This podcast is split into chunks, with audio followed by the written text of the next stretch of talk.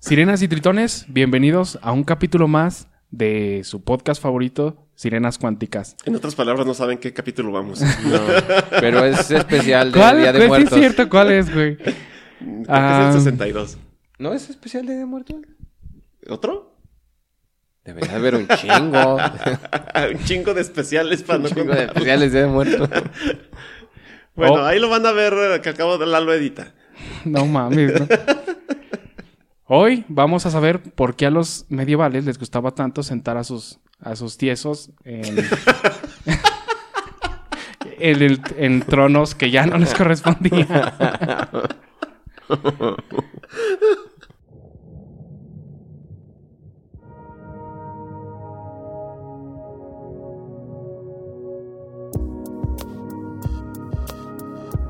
En un universo con terraplanistas y quesadillas sin queso, Sirenas Cuánticas es un podcast donde el arte, la ciencia y la historia confluyen con los hechos. Esperamos que este engendro les haga pasar un buen momento. Otra vez. Todo el mundo Sí, saca güey. su podcast, güey. Carrichivo era una cosa chingona. güey. ¿Quién, güey? No, no, yo. no, no. Sí, sí, sí, no. Hasta los pelitos se achicharran. Víctor es muy difícil de satisfacer. Lo sé por experiencia propia.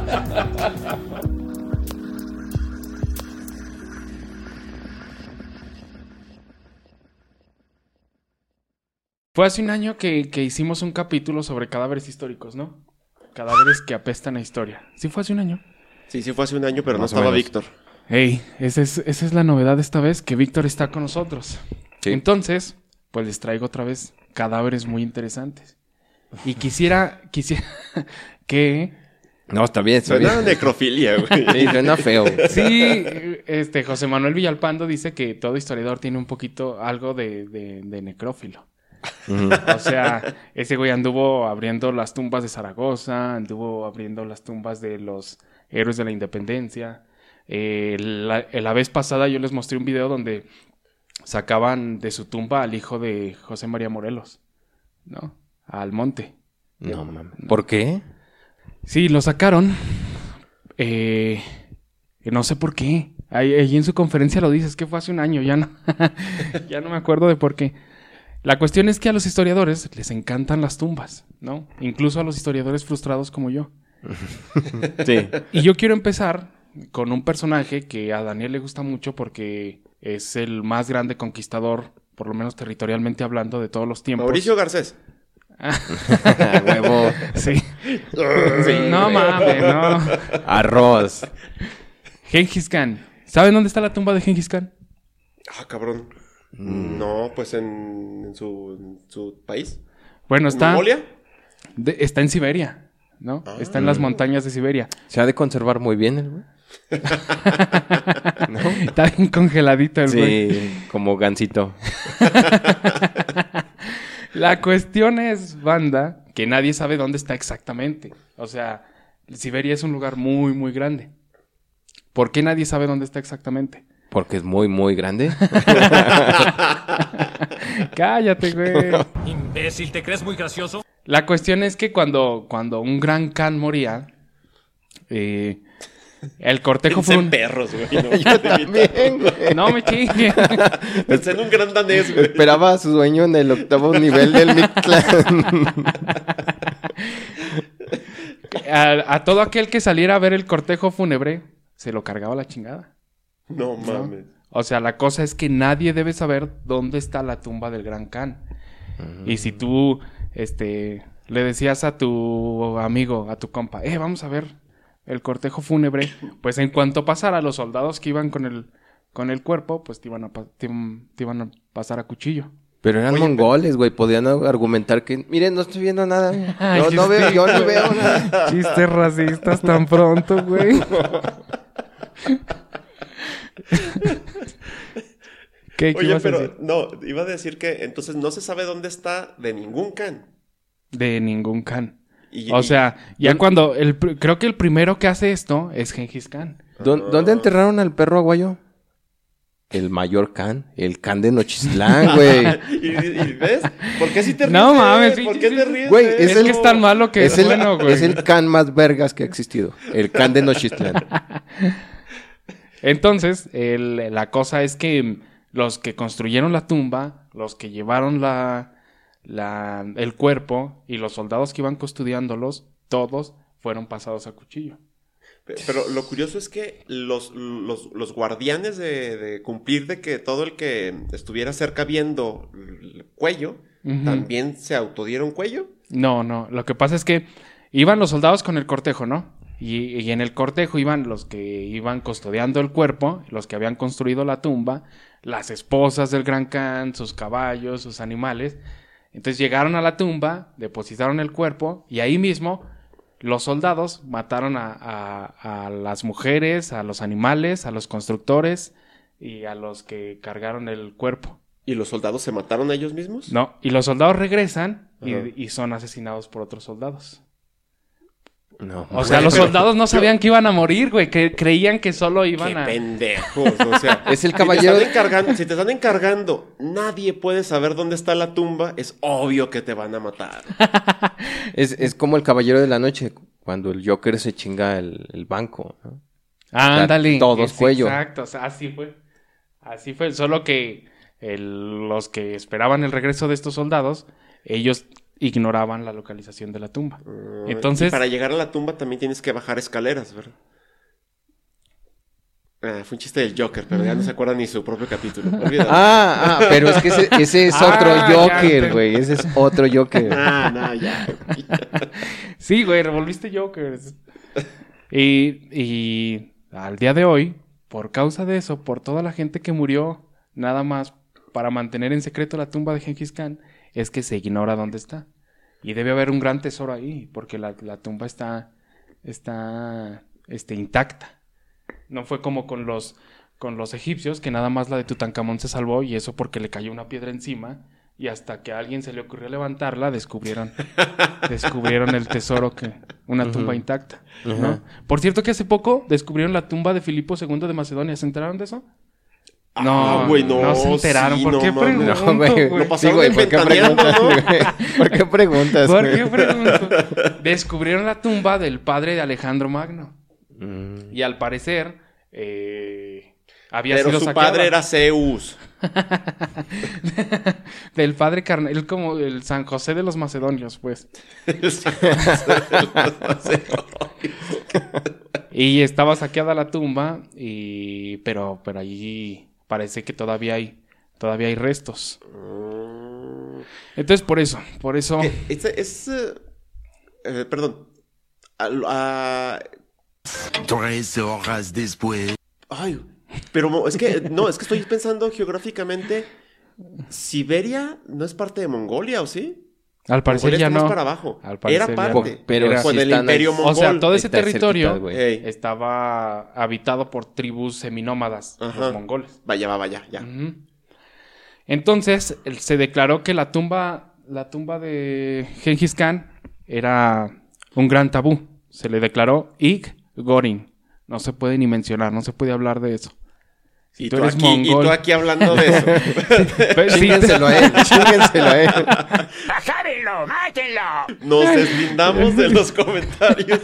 Yo ni sé quién es Genghis Khan, a mí no me mate.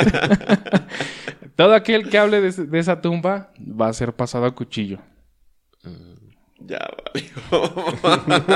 Entonces, igual que la tumba de Cleopatra, igual que la tumba de Alejandro Magno, no se sabe dónde está. Es el quinto grial de la, de la arqueología. El día que la ¿Quinto encuentren. grial? Ah, no, ¿Cuántos? perdón. El Santo Grial. Ah. El Santo... Ujú. Es El que hay santo muchos grial. Sí. sí. A ver, el- también el, el- en el capítulo pasado de cadáveres que apestaban a historia, que apestan a historia, les hablé del Papa Formoso. ¿Se acuerdan del Papa Formoso? ¿Por qué te No. ríes, güey? No, güey. ¿No o sea, te lo- acuerdas? Lo has mencionado. Se pone pedo y habla del Formoso. Tú sí te acuerdas. Me acuerdo que lo, mencionaste, pero no me acuerdo qué pasó con él. Fue al Papa que su sucesor va y lo saca de la tumba, lo sienta Mm. en un tribunal, le dice, Ah, para que... eh, Ya, ya, ya. eh, quita las investiduras y... ey. Sí, sí, sí. Bueno, pues les voy a hablar esta vez de Inés de Castro. Inés de Castro eh, murió en 1355. Era amante del infante don Pedro, o sea, hijo del rey de Portugal. Eh, esta Inés de Castro murió ejecutada, decapitada por órdenes del rey de Portugal. O sea, su suegro la mandó decapitar. ¿sí? Porque ya había tenido cuatro hijos con don Pedro. Ah, sí, Ya ¿cómo se atreve? Ah, Estaban casados, pero don Pedro quería que se, digo, don Alfonso, don Alfonso IV quería que se casara su hijo con alguien de más, de más Alcurnia. de más, que, que le diera más, este, beneficios políticos. Entonces la manda a decapitar. Su hijo se enoja tanto que se rebela contra el padre, organiza una, una guerra civil, lo destrona El futuro es hoy, ¿oíste, viejo? eh, ejecuta a los verdugos de su, de su mujer. Y eso sucedió nada más dos años después de la muerte de, de Inés de Castro. Y adivinen qué, va y la saca de la tumba y la corona como reina y la sienta en el trono. Como que en la Edad Media era muy, muy, muy frecuente esto, ¿no? De, de reivindicar a los muertos, pero literalmente, o sea, sacándolos de la tumba. Y, y, y en esta ocasión... Víctor, Hubo un amante... de- si a Inés de Castro le dan un poquito de sangre, ¿es vampiro? Mm, si revive, sí. Échamelas todas, güey. Aquí, En aquí la se la pelan. Bueno, ya eh, cuando fue necesario volver a enterrar a la reina consorte, a la reina cadáver, este, la enterraron de tal forma que, que tiempo después que muere también este Pedro, eh, se, se pone junto a ella de frente, ¿no? O están parados y de frente. ¿Están, ¿Están enterrados parados? Parados y de frente. Emparedados. P- Porque don Pedro quería que en el juicio final lo primero que, que él viera a la hora de resucitar es a su amada Inés. ¡Ay, qué romántica! No mames, qué bonito. ¡Qué cabrón. romántico! No se te hace romántico. ¿Por qué no hay novela sobre eso? No, güey, porque lo primero que vas a ver es a tu esposa toda... pe- toda No, güey, pero Mierda. cuando en el juicio final ya resucitas en carne y espíritu. O sea, Guapa. ya como de 20 años todos y todo el pedo. Oye, sí es cierto. ¿De qué edad te resucitas en el juicio final? Qué buena pregunta, güey. No, ningún teólogo lo ha tratado. No sé, güey. No sé, pero a lo mejor eh, cuando resucites sí tienes pelo, güey. Vuélvanme a enterrar. Entiérrenme. ah, qué bonito. Otro, otro papa. Silvestre II.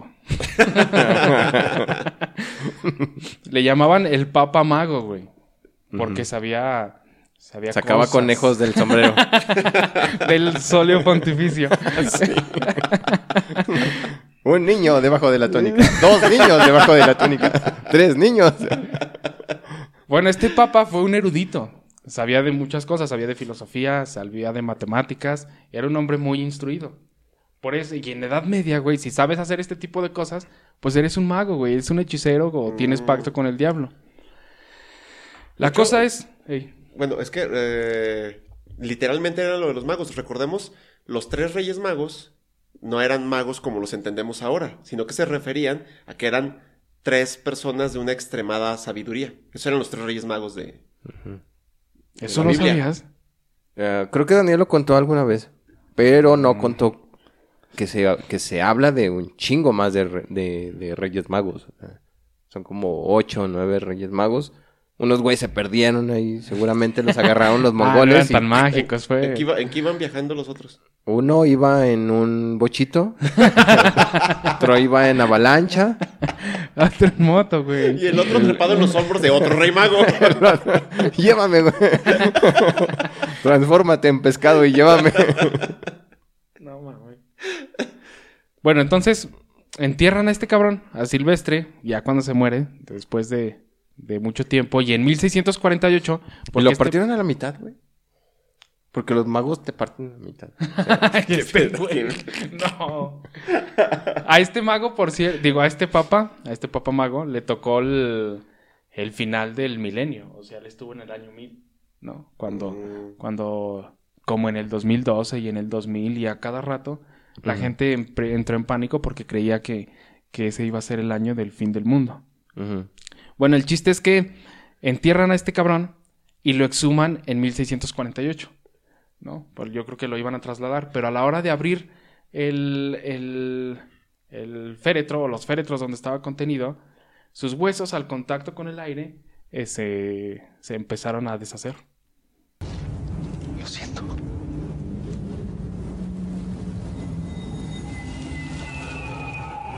Entonces de este papa ya no queda ni el polvo. Aún así, como está enterrado en una, en una iglesia de Roma, aún así hay una superstición que dice que cuando se va a morir un papa... A ver, a ver, tiempo, tiempo. Dijiste, de este papa ya no queda ni el polvo. Y luego dijiste, pero está enterrado en, Ah, en no, Roma. me equivoqué, sorry.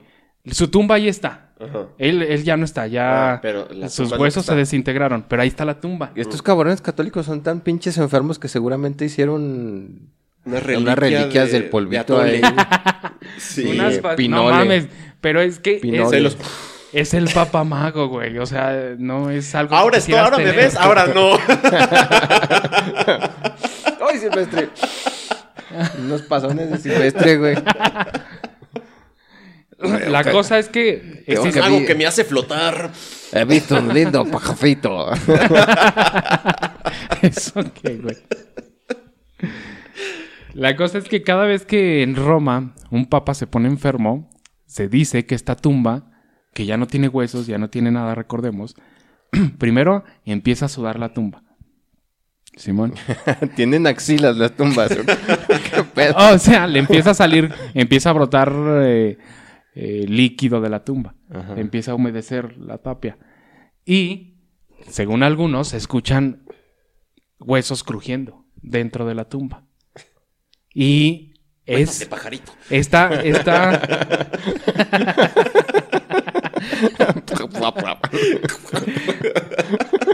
Estos güeyes. Mira lo que tengo debajo de la... Un pajarito. Pues no le festejes a este cabrón, le estás dando cuerda, güey. Están chidos, güey. Looney Tunes, apúntenle. Este, la cosa es que incluso el Vaticano, que oficialmente no cree en estas supersticiones,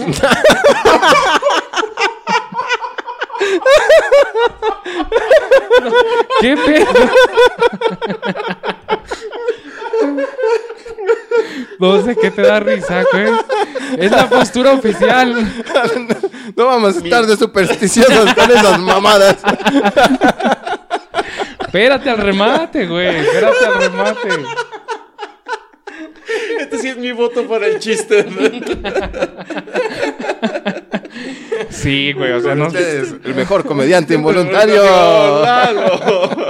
No, es, es la postura oficial del Vaticano. O sea, ellos niegan, niegan que, que haya una relación entre los papas enfermos Y los Looney Tunes. y los Looney Tunes. No mames, no mames. Lo bueno es que les gustó el dato, güey. Cuando quieras, cabrón. Medio podcast va a ser, No va a se ser callan, ustedes güey. riéndose, no mames.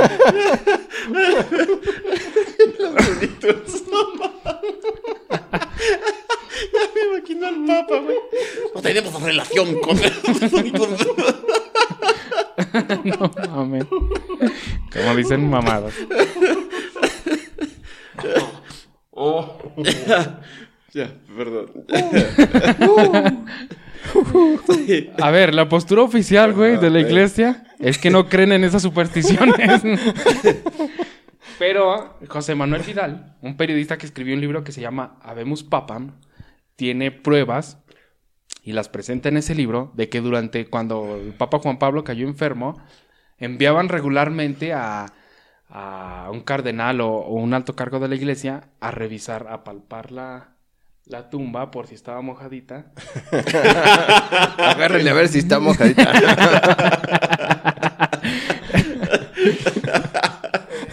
Y a pegar el oído a ver si se escuchaban los huesos crujir, güey.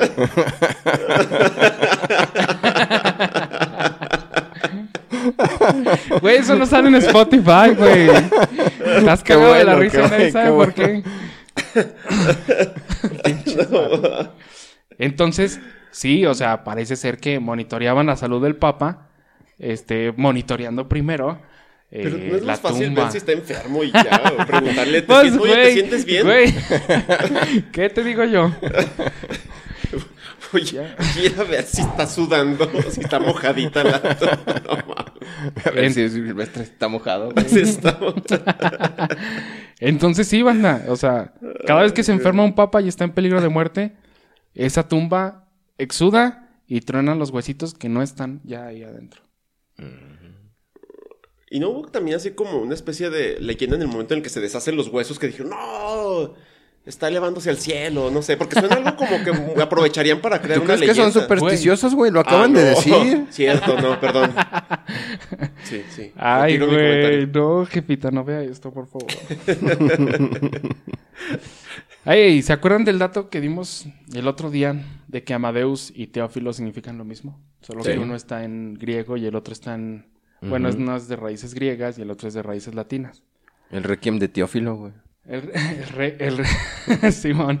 Bueno, nosotros no ignoramos que Mozart murió en la miseria. Murió miserablemente pobre a los 35 años. Como todos los hombres amados por los dioses que mueren jóvenes. ¿Cuántos no tienes, me Dani? quieran, no. ¿Cuántos tienes, güey?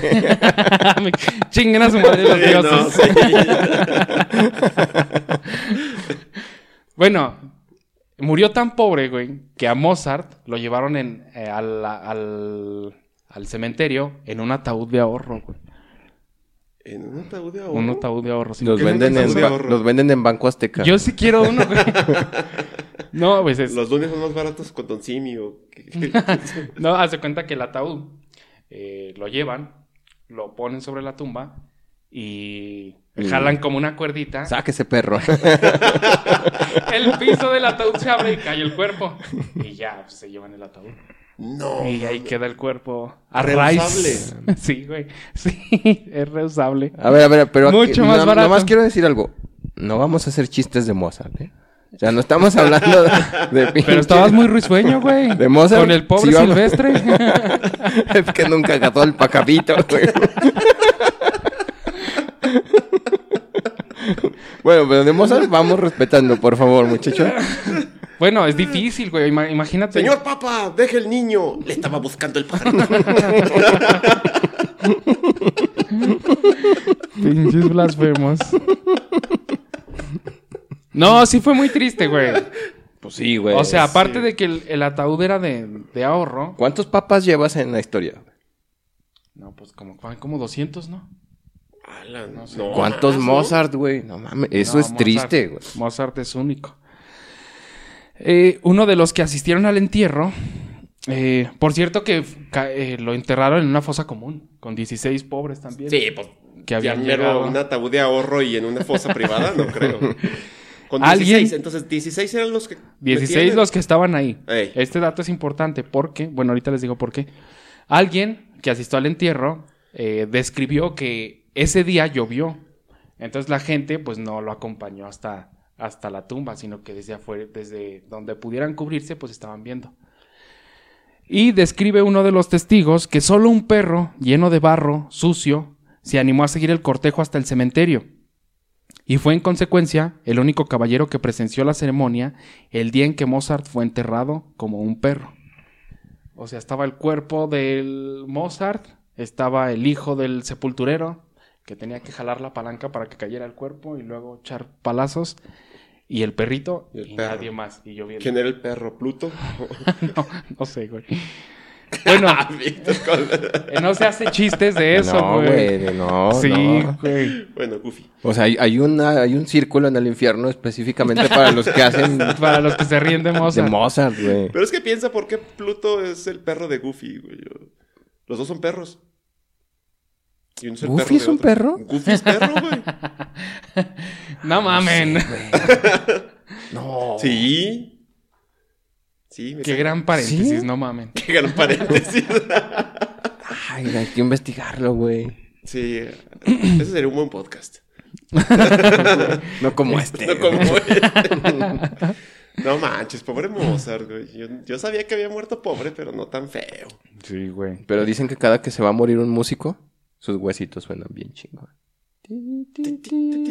Ese es un mal chiste. Y dijiste que no íbamos a hacer chistes de No, Mozart. no, no, dije que todavía los huesos tienen más musicalidad que cualquier pendejo que le guste a Daniel. o sea.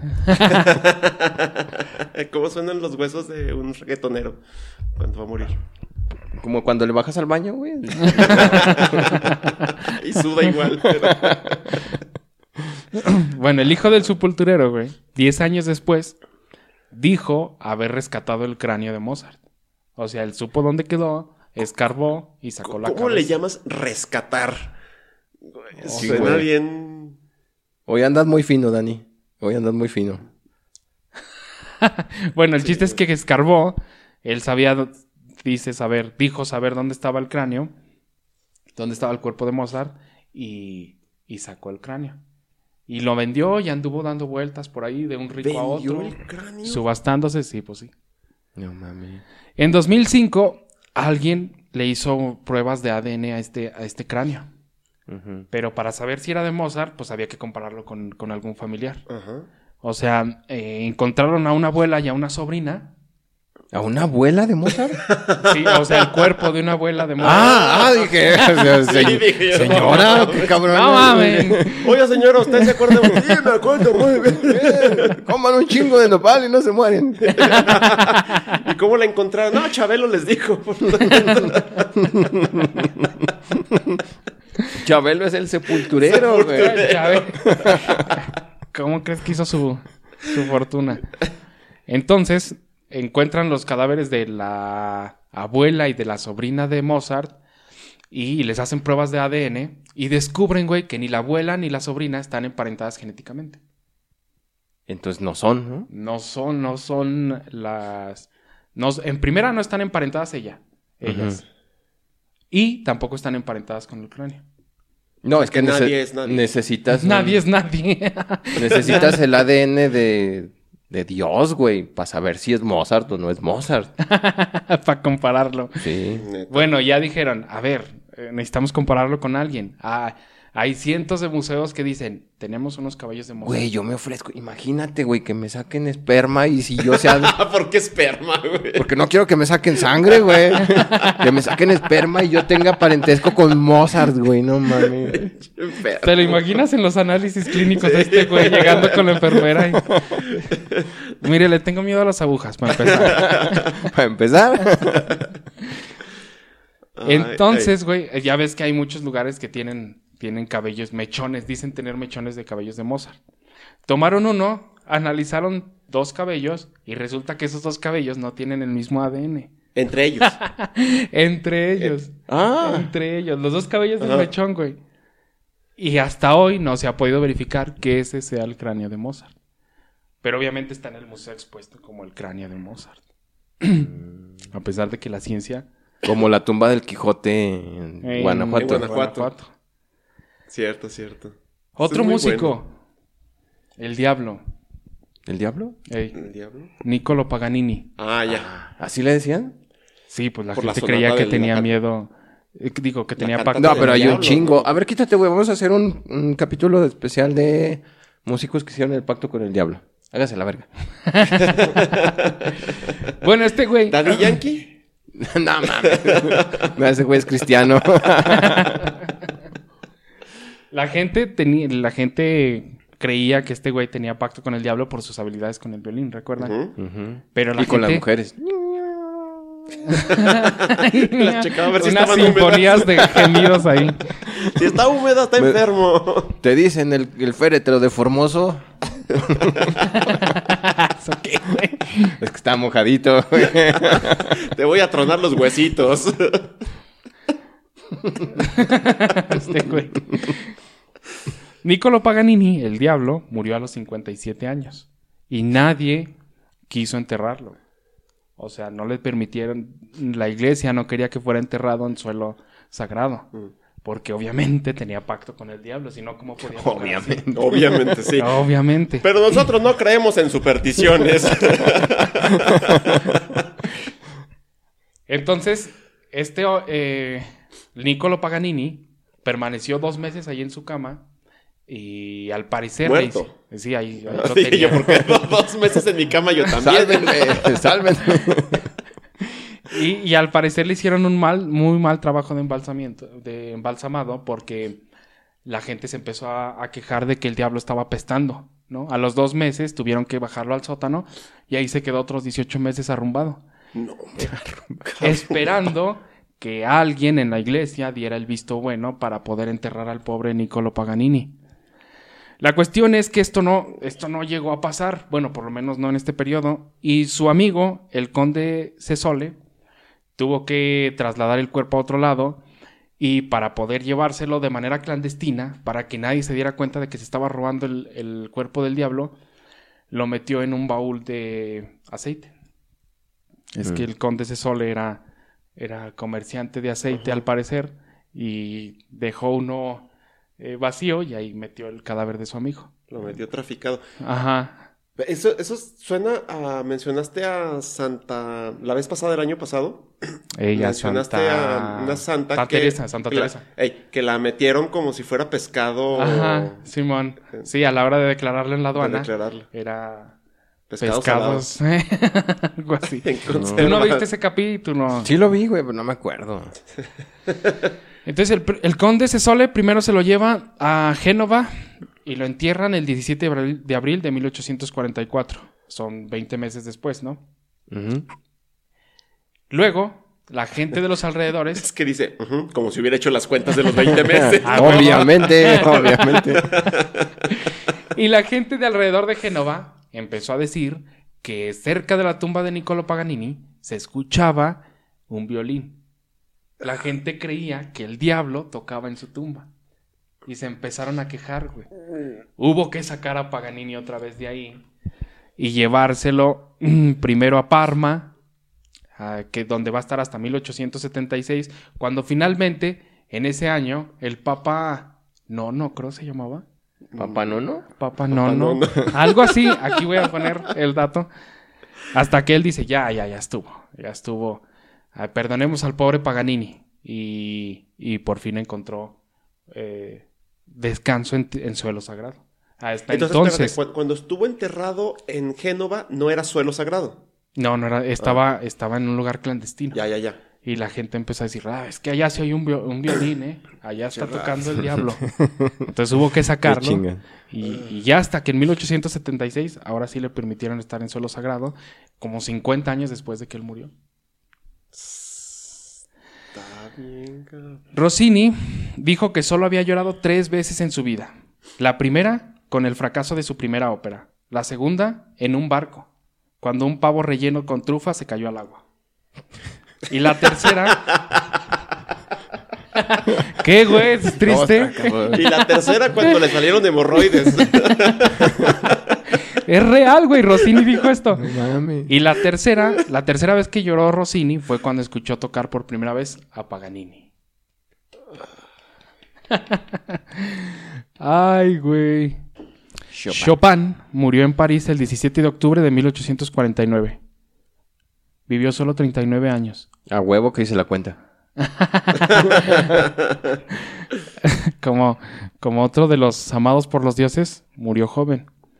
La cuestión es que eh, él murió en París, es enterrado en París, pero él era de Varsovia. Y allí estaba su hermana, que va a París al, al funeral de su hermano, y ella pide que le den el corazón de su hermano, de Chopin. No mames. ¿Qué pedo con esto? ¿Qué pedo con esta banda? No mames. Pero lo peor es lo que hace con el corazón, güey. O sea, ¿recuerdan del... De... ¿Cómo se llamaba el esposo de Mary Shelley? El poeta. Ah, El poeta Shelley. Shelly era. A él también le sacaron el corazón. Panchito. y Mary Shelley. No, está.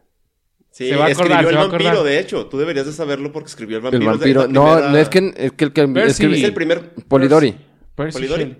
Polidori es el que escribe Polidori el, el escribe. vampiro. Polidori escribe el, vampiro. Ah, cierto, Luego se lo pasa al esposo de Mary Shelley, eh, Percy. Percy. Shelley, para que para que lo termine. No. No, no es cierto. No, no, no, no, no. No, no, no. Tiempo, a huevo. El primer vampiro, el primer vampiro literario o de los que de los que tenemos constancia lo escribe Byron, güey. No, cierto. Lo escribe Polidori y Byron se lo roba. Nel. Sí, lo escribe. Nel. Lo escri- ¿Cuánto? Nel, vamos a buscarlo y lo vamos a poner ahí. Lalo lo va a editar. Byron escribe el primer vampiro. Y tan es así que el primer vampiro en la novela es Byron. No, pero precisamente Polidori No, pero fue pone a inspirado Byron en como Byron. el No, vampiro. Byron lo escribe. No, Byron lo escribe. Polidori lo escribe Vamos a darnos se- un tiro, se- muchachos. Sí, Allá afuera. Ni que, eh, Que los dioses ni- ni favorezcan que a quien tuvieras tiene la verdad. Una tesis en vampiros, güey. Trunca. Vamos Una a agarrarnos tesis a putazos. Byron. La posición de él, dila. Byron escribe el vampiro. Byron le dice a, a, a Polidori. No, Polidori ni siquiera estaba en la fiesta, güey. No estaba en la orgia. En la orgia. Eh, no está en la orgia. Y. Y se lo pasa a Shelly. Bueno, va, ahí- voy- va mi versión. Oh. Ahí, nomás para contexto para las sirenas No, se lo pasa a Polidori, güey. Espérame, deja digo. la- nada más el contexto. Eh, Byron, el, el gran poeta cabezón, porque tenía un, el, el cerebro medido más grande. Sí, tenía. Pesaba 200, 2400 centi- de gramos. Gramos. Sí, así lo tenía. O sea, lo estaba grande. Entonces, Estaba cabezón, güey, para que me entiendas. Sí, sí, sí. él hace, eh, tenía mucho dinero, entonces hace una Orgia. orgia. Una orgia. En su Una casa. orgia de meses. Y, huevo, pues, eh, y en una noche de estas de lluvia muy acá, de copas, una noche loca. No mames. No mamadas. Para que vean que Víctor estamos conectados y no solo en lo carnal. y entonces eh, se ponen el reto de que van a escribir un cuento de terror. Y ahí es donde Mary Shelley escribe Frankenstein. Y mi versión, contraria a la de Víctor, es que Polidori escribe un cuento corto, ya, bueno, cuento largo, largo, ¿no? Sí, llamado El vampiro. Y pone a Byron como el primer vampiro porque tenía un, porque Byron para Polidori era un chupasangre.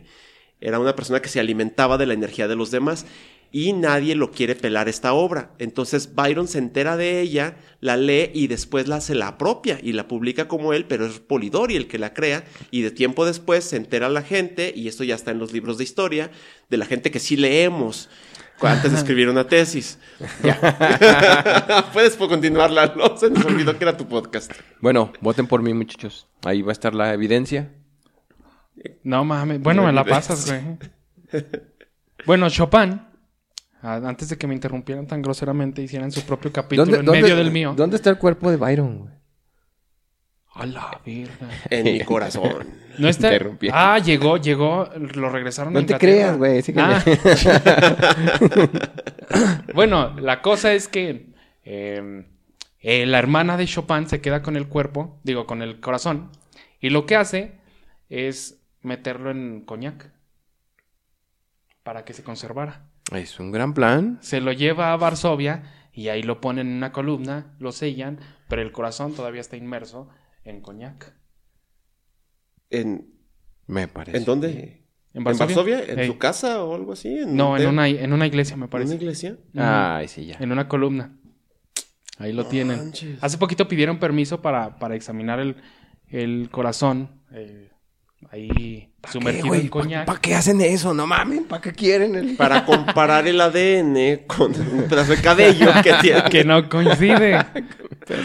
La cosa es que Chopin sufría tapefobia. Le tenía miedo a las tapitas. Ok, pero- ¿no? Le tenía miedo a, A la morir. tapioca. Ah, digo, a la a- tapioca. no mames. Le tenía miedo a, A taparse. No, ya valió más. Ya se desataron. Les voy a dar unos momentos para que o sea, echen todos los pinches chistes culeros que se que traigan reprimidos. ¿Para qué te ríes, güey? ¿Te das cuenta? Ya, yo ya, yo ya. ¿Qué es la tapefobia? La tapefobia es el miedo. Pendejo. ¿Tape? Es el miedo. Tapefobia. Es el miedo Habla tepes. a ser enterrado vivo. Oye, ¿sí tendría que ver? Con Vlad Tepes. A lo mejor. Es el miedo, Miedo a, ser a- enterrado a- vivo. a morir, ente- a ser enterrado vivo. Entonces, lo que se hacía en esa época es que a los cadáveres para asegurarse de que, de que iban a ser enterrados muertos, pues le sacaban el corazón. Y eso pidió eh, ¿Y, Chopin y no hay hiciera. una fobia a que te saquen el corazón estando vivo? A lo mejor los aztecas tenían una palabra para eso, pero... Pero no, no sé. Cuscús. Pues sí. Sí, de- después se volvieron más... eh, más No a decir que más científicos. civilizados. Más civilizados, güey, porque ya ponían una campanita. O sea, si tenías varo, Ah, claro. si tenías varo, podías pedir tu ataúd eh, Ah, con ya, campanita. sí, sí, güey. sí, sí. Entonces Eh, le movías y... Incluso para creo que, avisar. que había unos con... Como con ventanita, Ajá. para que te asomaras, güey. así. Sí, Simón. Puta miedo. Sí. Había Y también unas eh, automáticas con armas para dispararle si alguien te quería desenterrar. neta, neta. No mames. Sí, porque eh, se como se vendían los cuerpos para las facultades de medicina, iban y desenterraban a los recién enterrados. Entonces pusieron sistemas de, de autodefensa para defender al muerto también. Un T-800. Sí. Por cierto, hay una tumba, digo, hay una maldición de la tumba de Tutankamón. Un, pare- un poco parecida a la de la maldición del exorcista. Sí, Ah, sí hay una, ¿no? Bueno, ¿La maldición del exorcista? Sí, que empezó a... Ah, de- los de actores de la Ah, película. Actores ya, ya. misteriosamente, Ajá. la chingada. Algo así hay con, con la tumba de Tutankamón. Pero no me acuerdo, güey. Luego les platico. La No, de la tumba güey, de no. Tutankamón, cuando la encuentran, eh, mueren algunos de los, em, ¿cómo se- de los arqueólogos Ajá. y luego, y, y- y- y, bueno, una explicación al, al por qué murieron uno tras otro era de que esa tumba había estado cerrada durante muchísimo tiempo y que tenía hongos. Entonces, hongos muy peligrosos para Tam- la salud. Cuando la destapan, También mis patas, güey. sale el... Esos son peligrosos para y la si salud. son... Y, y cuando salen ta- esta, u- u- estos humos de hongos, se infectan y por eso empiezan a morir. O sea, eran infecciones. Mm. Esa era la explicación. Fúngicas en los pulmones. Sí. No, no, hubo... Ahí, ahí está... Bueno, hay, hay alguien importante y no recuerdo quién en, en lo de las excavaciones a Tutankamón que vende la, la historia de, de cómo este mecenas eh, que de, la- de la excavación a Tutankamón eh, muere. Entonces, Ah, el mecenas.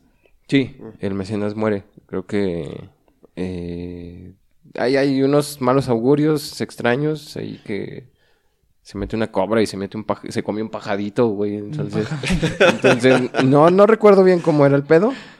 Pero no, no, nada más es, es la leyenda porque fueron muriendo pues naturalmente después de 10, 12 años. Ah, como- sí. Y entonces la gente era de, no, Sí. es que este güey le chupó los huesos a Tutankamón. Sí, güey. Pero no, Todos no, no. se murieron, güey. Todos. Sí, no, no. O sea, se murieron porque pues, la gente se muere. Entonces, Sí, sí, sí, Pero sí, no. así como eso, hay una leyenda alrededor de Benito Juárez, güey. Todos los que estaban con él se murieron. Ajá. Sí, exactamente. No, sí, no es hay- que sí, en serio. Varios murieron de casos naturales, pero los agregaron en el. Sí, sí, claro. O sea, Sí, sí, sí. Enfermedades a lo mejor raras en ese momento, pero pues, ya totalmente normales ahora. Explicables. sí. Sí. Bueno, el, el último caso, y yo quiero cerrar con broche de oro este capítulo, es Kurt Cobain. Este, güey, como Paganini, Tampoco vamos... No, sí, sí, vamos a hacer chistes. tampoco lo querían los cementerios, güey, a Kurt Cobain.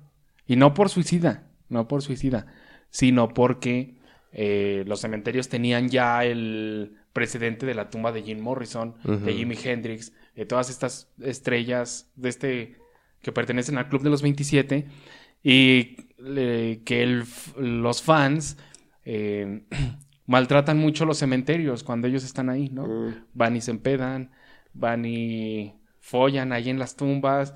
Y digo, yo no los, yo no los censuro. yo, yo no sé lo es haría. Pero la cuestión es que yo, los, yo no me eximo de que me puedan follar en una tumba. la cuestión es que los cementerios decían, no, pues va a pasar lo mismo con Kurt Cobain, aquí no lo queremos. De hecho, un cementerio quería cobrarle a la viuda de Kurt Cobain, quería cobrarle 100 mil dólares al mes ¿Cómo por tenerlo ahí. Courtney Love. Y la 100 cosa es mil que... dólares al mes Sí, man. por tenerlo ahí. Por tenerlo ahí. Yo le cobro Entonces- 50 mil. La cosa es que ella dijo, no, no mames. ¿Cómo? Pues mm, la pinche herencia, ¿para qué va a servir, pues? Para que lo mate al culero, pues. lo maté para la herencia, no para entregársela. Y a este güey lo incineraron, lo parten en tres, en tres mm, montoncitos. Mon- montoncitos. Uno se Tres va- chocomiles. Uno se va a un río allá en Washington, otro se va a un parque y el tercer montoncito se lo queda a la viuda. Quien en 2005 Se lo aspiró. Ah, no, en Se lo 2000 aspiro. Güey. En el 2008 convocó a la prensa esta, esta mujer, esta viuda y dice, ¿saben qué? Me robaron las cenizas de Kurt Cobain. Las tenía yo en una bolsa. Y luego vino De la Soriana. muchacha del aseo. Yo tenía No, mi bolsita de Soriana a un lado del chocomil. Es peor, güey, es peor. La- era una, una bolsita en forma de peluche y el peluche era rosa, güey. Ahí estaban descansando los, los restos de Kurt Cobain. Cuestión es que es... Vas a poner la imagen, ¿verdad? Ah, ¿No no, creo, no sé si ya... Lo voy a buscar, voy a buscarlo. Entonces, ella dijo, pues yo los tenía ahí en mi peluchito. En mi peluchito. en mi peluchito rosa. Alguien me lo robó. Alguien me lo robó y exijo que me, lo, que me devuelvan las cenizas de mi amado. Qué asco. Pues ese mismo año, del 2008, una tal Natasha Stelmach eh, dijo que iba a organizar una performance llamada Set Me Free, en donde se fumaría con marihuana las cenizas de Kurt Cobain que decía ella eh, tener en su posesión. O sea, lo que ella quería es que el humo liberara el alma de Kurt Cobain. Solo había llorado tres veces en mi vida, güey. Esta va a ser la cuarta. Y e- esa iba a ser la performance Set Me Free. Pero yo creo que fue puro, puro, este, Ojalá la traigan a Santo Domingo también. fue puro promocionarte a sí mismo porque la performance nunca se llevó a cabo. Y las cenizas de Kurt Cobain permanecen perdidas.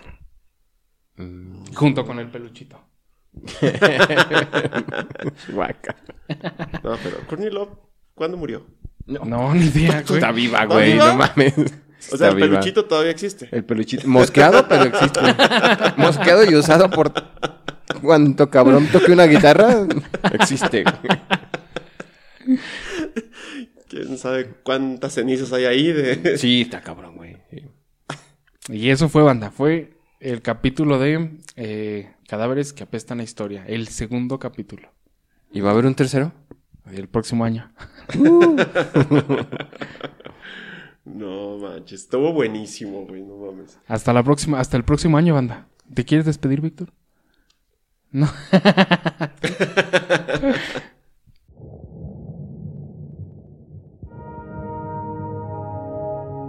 Esto fue Sirenas Cuánticas. Los esperamos todos los jueves. No olviden suscribirse, darle like, compartir y buscarnos en Facebook, YouTube y Spotify.